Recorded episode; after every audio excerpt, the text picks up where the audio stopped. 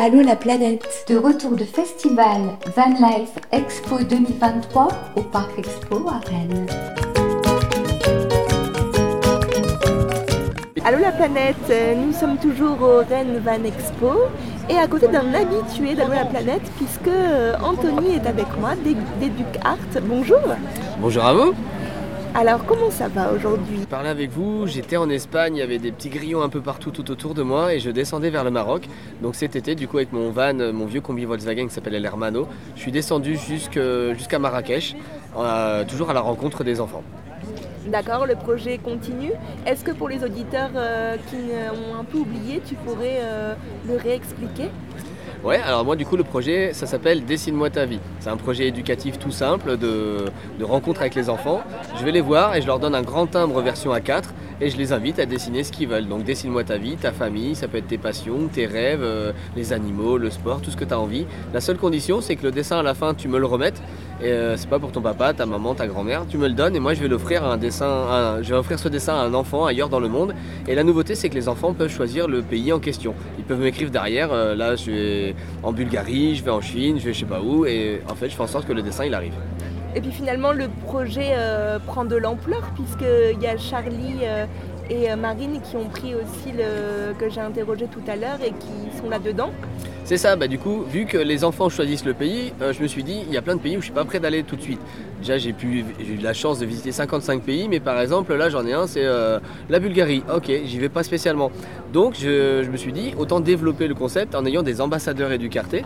Euh, Charlie et Marine, du coup, partaient, mais n'avaient pas spécialement de, projet préétabli. Ils m'ont dit, tiens, est-ce qu'on peut partir avec cette idée? Bah, j'ai carrément. Comme ça, je vais leur fournir un certain nombre de dessins qui sont destinés à être partagés dans les, dans les pays qu'eux, vont visiter.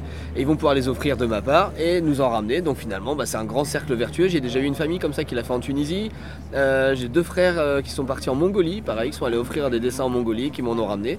Donc finalement, bah, ça fait une grande chaîne de, partage. Là, j'étais avec Camille tout à l'heure, qui pareil, il a envie de le faire et se projette déjà dans des voyages et d'aller offrir des dessins. Waouh 55 destinations alors, est-ce que tu peux nous en parler? Euh, ouais, il y a plein de petites destinations qui sont plutôt en Europe. Après, moi, principalement, ça a été l'Amérique latine parce que le, le, projet, il est né donc il y a 5 ans. Euh, je suis parti pendant un an euh, du Mexique jusqu'en Argentine, toujours avec un combi de Volkswagen de 75. Et donc à la rencontre des enfants, je suis allé visiter 90 écoles comme ça. Et ça a été vraiment une richesse parce que le, thème de la conférence tout à l'heure c'était sur la sécurité, sur des pays qu'on peut peut-être euh, avoir peur de visiter ou quoi que ce soit. Mais non, le fait d'avoir voyagé avec un projet, c'est vraiment un plus, c'est une richesse parce qu'on est directement avec les personnes, que ce soit dans les écoles, avec les parents, avec les profs. le combi aussi, c'est un vrai, c'est un leitmotiv, c'est un, symbole de côté sympathique. Donc du coup, en fait, euh, les pays où je vais, maintenant, j'essaie toujours d'avoir cette thématique, de rencontrer au moins une famille, une association, une école, je ne sais quoi, mais d'avoir à chaque fois un dessin à partager et à ramener en France. À quoi tu associes l'idée du voyage? Bah, pour moi, le voyage, bah, ça va être bateau, mais c'est la liberté. Enfin, de base, c'est de pouvoir, euh, de pouvoir driver un petit peu sa vie euh, différemment parce qu'on a un petit peu notre, euh, le concept du métro boulot dodo. On est obligé d'aller bosser, des fois on n'y prend pas toujours de plaisir. Et encore, moi j'ai beaucoup de chance, j'ai mon travail, je suis prof et voilà, c'est avec mes élèves, il y a beaucoup de partage. Mais du coup, c'est vrai que de pouvoir aller où tu veux, notamment le van, c'est un plus parce que tu t'arrêtes, tu bois ton café, tu repars, tu as un paysage. C'était pas prévu d'aller là, mais on y va. C'est vraiment quelque chose de, parfait. Et moi, je mettrais le partage aussi. Parce que le côté partage, notamment avec ce projet, mais euh, à chaque fois, on va voir les gens. Euh, je racontais tout à l'heure dans la conférence, mais euh, vivre des élections politiques, par exemple, c'est un plus quand on est dans son petit hôtel ou dans un truc organisé, on peut pas le faire. Et euh, comment est venue l'idée du dessin? Parce que le dessin, je suppose qu'il y a l'idée d'universel, euh, ça passe pour tout le monde, mais euh, comment t'es passé de cette envie à vraiment son effectivité? Bah, à la base, déjà, l'idée c'était d'aller visiter les écoles. Mais on s'était dit, il nous faut quelque chose parce que bonjour, je suis français, je peux aller dans votre école. C'était pas construit et moi, comme prof, je vois bien, je n'accueille pas n'importe qui dans ma classe. Donc, on a voulu créer notre projet qui soit bien ficelé. Et euh, j'avais accueilli chez moi un voyageur euh, suisse euh, en vélo grâce à Couchsurfing. Il était venu et lui il avait cette idée de dessine-moi ta maison. Et en gros, il m'avait donné l'idée de, laisser quelque chose à mes élèves. Il avait offert des maisons, maison mongole, la maison, le building new-yorkais et compagnie. Et donc il m'avait donné l'idée de laisser quelque chose euh, de notre passage et inviter après les enfants à faire quelque chose que nous on puisse euh, récupérer. Et il y a aussi euh, un autre projet, c'était JB et Julie qui sont partis avec une deux chevaux camionnette. Et eux, elle, elle était prof d'art et elle avait donné l'idée de représenter ton environnement. Donc j'ai mêlé un peu les deux Et nous, ça a créé Dessine-moi ta vie. On a voulu que ça soit le plus ouvert possible. Parce qu'à l'école, souvent, on a des consignes qui sont un peu fermées. Là, Dessine-moi ta vie, c'est très large. Le gamin, il dit tout ce que je veux. Oui, tout ce que tu veux. Il y a juste les gros mots, les bêtises, hein, tout ça qu'on veut pas. Les, ah, les choses qui sont pas bonnes. Mais en général, c'est totalement libre.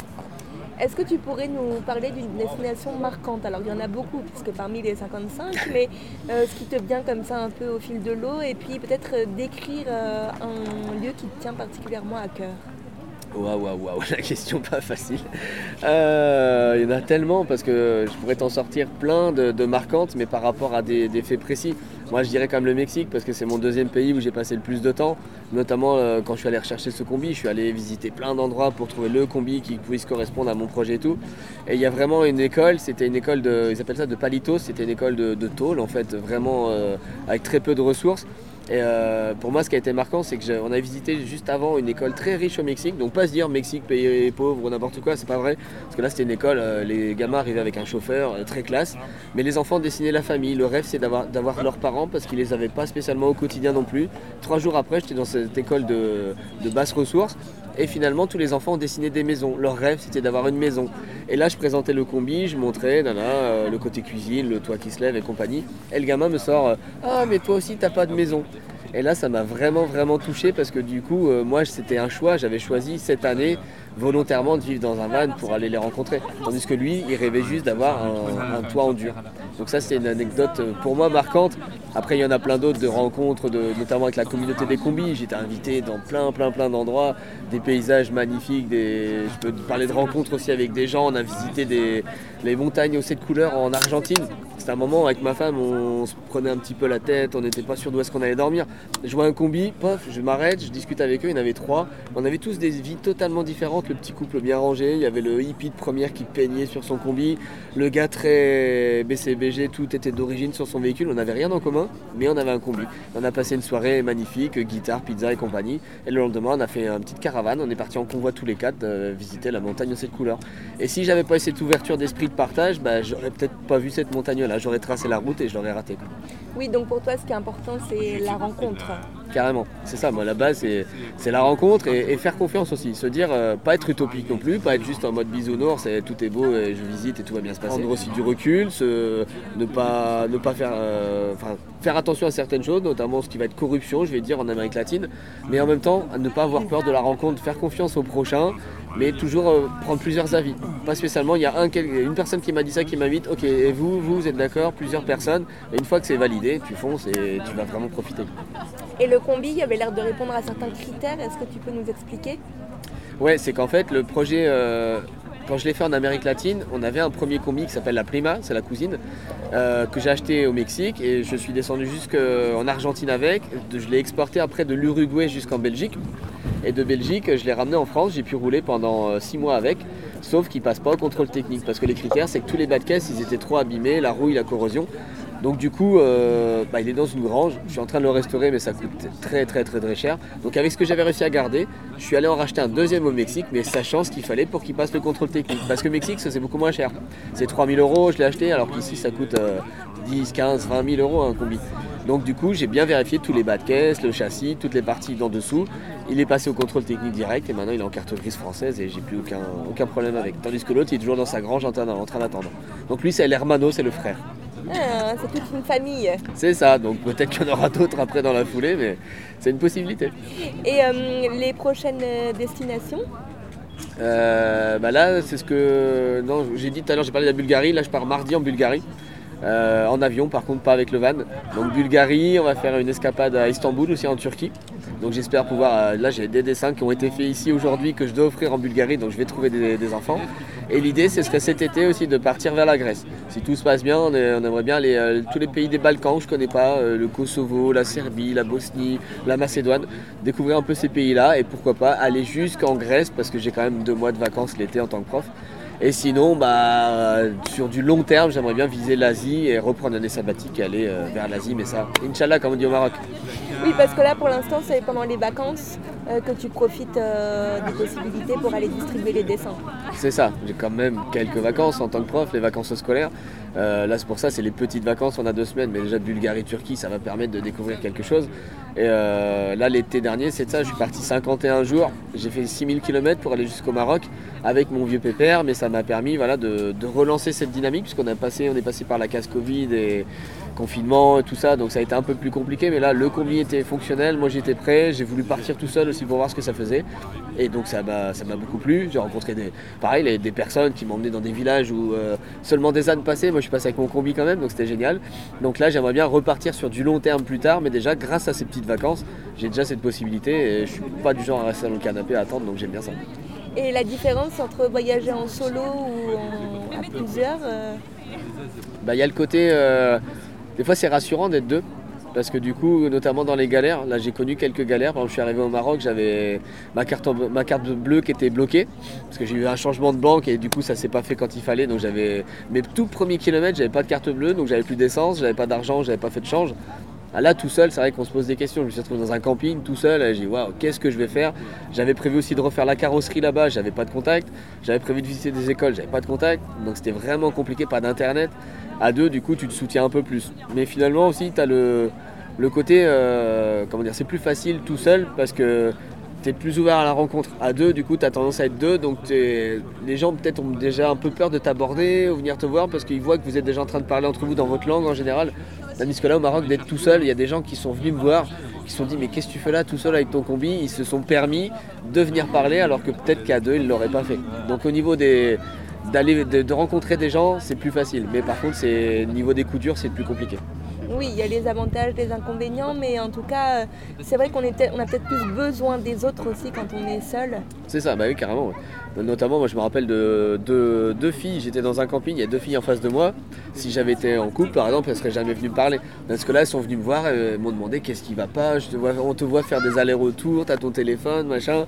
Et en fait, euh, j'ai pu leur expliquer que j'étais en galère, que je savais pas comment faire. Elles m'ont prêté de l'argent pour payer le camping. Alors que je pense que si on avait été deux, ou peut-être que je serais allé demander, mais euh, en tout cas, le, lien se serait peut-être pas fait de la même manière. Pas aussi spontané peut-être. C'est ça. C'est mm. ça. Et là, elles sont venues, puis du coup, après, bah, la situation s'est améliorée, j'ai retrouvé ma carte bleue, tout ça, et puis on s'est retrouvés plus loin. Et du coup, elles étaient elles-mêmes en voyage. Elles m'ont dit, bah, si tu viens par Marrakech, on te trouve une école. Ça a duré 2-3 semaines. Je suis arrivé euh, bah, chez, dans sa ville, et effectivement, on allait visiter une école ensemble. Donc finalement, j'y ai cru, et puis j'ai même dérivé, j'ai changé ma route, parce que je me suis dit, elles étaient là au tout début, c'était un peu comme ma bonne Elles m'ont prêté l'argent pour le camping, bah, finalement, elles m'ont après trouvé une école, et, maintenant, depuis, c'est une amie qui est, restée proche, quoi, du coup. Ah, waouh Et pour toi, euh, ces envies de voyage, de vivre en nomade, euh, ça a été un déclic soudain? C'est là depuis toujours? Euh, Comment tu vois ça? Ah non, moi c'est là depuis longtemps. Après le van spécifiquement, pas spécialement, mais déjà j'ai fait une fac de géographie. Donc quand on fait une fac de géo, on, on, étudie un petit peu sur tous les pays, mais on a envie de voir ça en vrai et pas que dans les livres. Donc euh, j'ai ça depuis tout petit. Après, euh, c'est pas spécialement familial parce qu'on n'allait pas spécialement à l'étranger avec mes parents, mais euh, ça a commencé en, en, CM2, les voyages scolaires. CM2, il y avait un échange en Allemagne, je suis parti. Mes parents dit mais tu parles même pas allemand, mais j'ai voulu y aller. Après j'ai eu en 6 c'était l'Angleterre, je suis retourné en 5 puis en 4 l'Espagne. Donc mes premiers pays vraiment c'était avec les voyages scolaires. Pour ça, moi, je crois vraiment à l'école de la République à ce niveau-là. Ça m'a ouvert euh, beaucoup de portes. Après, à 18 ans, j'ai commencé à prendre ma voiture, ma 205, ma bonne vieille 205. Je suis allé en Espagne, je suis allé en Allemagne, je suis allé en Suisse, et puis petit à petit comme ça. Et après, j'ai commencé à prendre l'avion. Et de là, bah, oui, j'ai envie de voir maintenant sur le terrain tous les pays que, que j'ai pu étudier dans les livres. J'ai envie d'aller visiter pour de vrai. D'avoir du concret, quoi. C'est ça. Et depuis gamin, par contre, j'ai l'amour aussi du combi. Parce que mon père, il a une voiture de collection, une Peugeot 203. Et il me disait tout le temps, ce sera quoi ta vieille voiture? Et moi, je veux une voiture de course qui va vite et machin. Et un jour, j'ai vu un combi. J'ai dit, ah, ça, ça me plaît, c'est quoi? Et je voyais des gens qui se levaient, ils avaient dormi dedans. Je dis, mais c'est génial. Et pour moi, c'est vraiment le, le symbole même du voyage par excellence. Le combi, c'est un des premiers véhicules qui a servi euh, vraiment au côté loisir. C'est un utilitaire à la base et qui a, servi à dormir, à voyager avec. Et donc c'est pour ça que je ne me voyais pas partir, notamment ce voyage. Il y en a qui me l'ont dit, mais tu pars en Amérique latine, prends un truc climatisé, un truc sûr mécaniquement et tout. Non, moi je veux un combi de 75 et ça a été le bon choix. Comme quoi l'imaginaire, ça joue beaucoup aussi. Hein. Ah bah carrément. Et en plus, bah, ce petit combi, il y a le côté euh, sympathique avec les enfants. Euh, on lui met ses yeux, donc ça fait comme un personnage de Cars, machin. On voit plein d'enfants qui se retournent dans la rue. Ah maman, c'est un combi. euh, la sympathie des gens aussi. Beaucoup de gens s'arrêtent. euh, des fois, j'ouvre le capot pour qu'ils refroidissent. Il n'y en a pas qui s'arrêtent, mais t'es en panne, il y a quelque chose, euh, je peux t'aider. Euh, Voilà, que je pense qu'on n'aurait pas ça avec des véhicules récents. euh, ce serait pas le même rapport, en tout cas sympathique. Mm, mm. Il me semble aussi que vous avez des mascottes avec Educart. J'avais vu euh, la grenouille.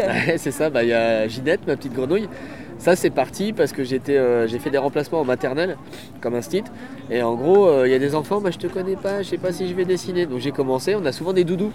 Donc c'était ma petite, euh, ma petite mascotte, elle m'accompagnait. Donc tu veux bien dessiner par contre pour Ginette Et les enfants, ah bah oui, si c'est Ginette, je veux bien. Ah. Donc en fait, j'avais Giorgio, c'était un petit singe, Ginette la grenouille, et puis j'ai un petit ours, c'est Alfredo. Mais du coup, c'est aussi ce petit côté, ça, ça tisse un lien avec les enfants.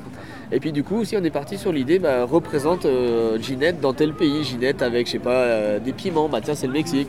Euh, Ginette avec le couscous, tiens, c'est le Maroc, ou ce genre de choses.